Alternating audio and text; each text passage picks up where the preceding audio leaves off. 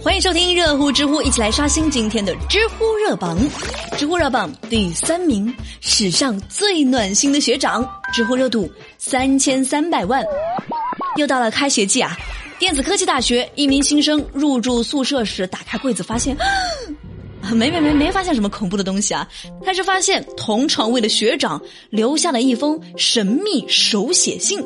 上面写着：“我毕业之年，却是你开学之年，我们之间相差一个完整的大学。”薄薄两页啊，全是学长沉甸甸的暖心关怀。学长还说啊，一定要积极主动，多读些书。那个学长还缺女朋友吗？你这个小朋友，思想一点都不纯洁。知乎网友大一星盟就说啊，这样的学长能来一打吗？你看。就是别人家的学长，哎呀，没有关系啊，有暖心学姐仙姑啊，我就不会劝你们多读什么书，学姐我直接给你们送书，好吧？只要订阅、留言、转发我的节目，仙姑就会在这一期节目的评论区抽选十位幸运听众送你们啊！为什么要送呢？因为京东图书来给仙姑的节目赞助了哟。对了，挑好书上京东图书，最近京东图书有活动哦。多买多优惠。知乎热榜第二名，孕妇深夜没在十分钟内回工作微信被开除。知乎热度三千八百万。最近啊，正在孕期的王小姐遇到了一件非常气愤的事儿。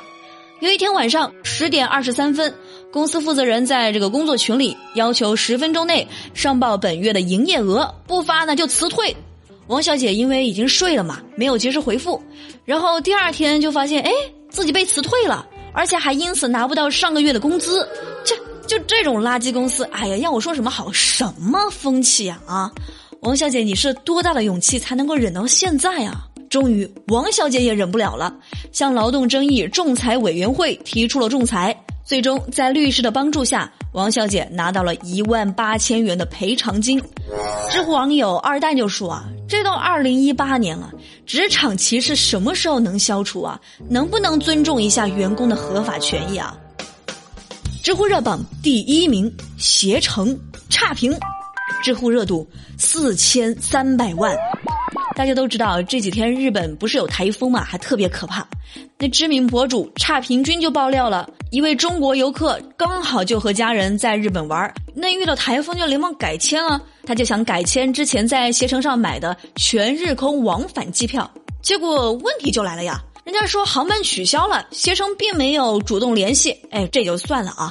可明明有经济舱航班的空座，携程却不给安排改签，还让这个顾客重新花七倍的价格购买。而现在除了要花三万元才能回国，他还要一天一天的续住酒店，直到十四号。这，到头来还是让顾客自己买单了。哼，我说携程你还要不要脸啊？没想到这种不要脸的事儿已经不是第一次了，很多网友都来吐槽，说自己在携程上的无奈经历。哎呀，携程啊，你这你这给你差评那都是客气的呀。大家有什么好建议，赶快给这位倒霉的大兄弟先支支招吧啊！知乎网友黑猫就说：“本来是一场快乐的出国旅行，没想到到最后却变成了和携程的对手戏。哎呀，明天和意外总是不知道哪个先来。”知乎趣答是有趣的趣。提问：在武侠世界中，开一家客栈需要注意什么？根据仙姑看了这么多年古装剧的经验啊，那墙上一定要贴上几个大字：要打出去打。提问：为什么有人说女人永远是对的？嗯。这句话就反映了啊，很多男人都蛮不讲理的，认为很多女人蛮不讲理。就这种男人啊，仙姑劝你多上京东图书补补脑子，好吧？提问：什么东西女人觉得很好看，男人却不认同？当然是其他的男人喽。好了，最热最乐尽在知乎，我是仙姑，我们下期节目再见喽。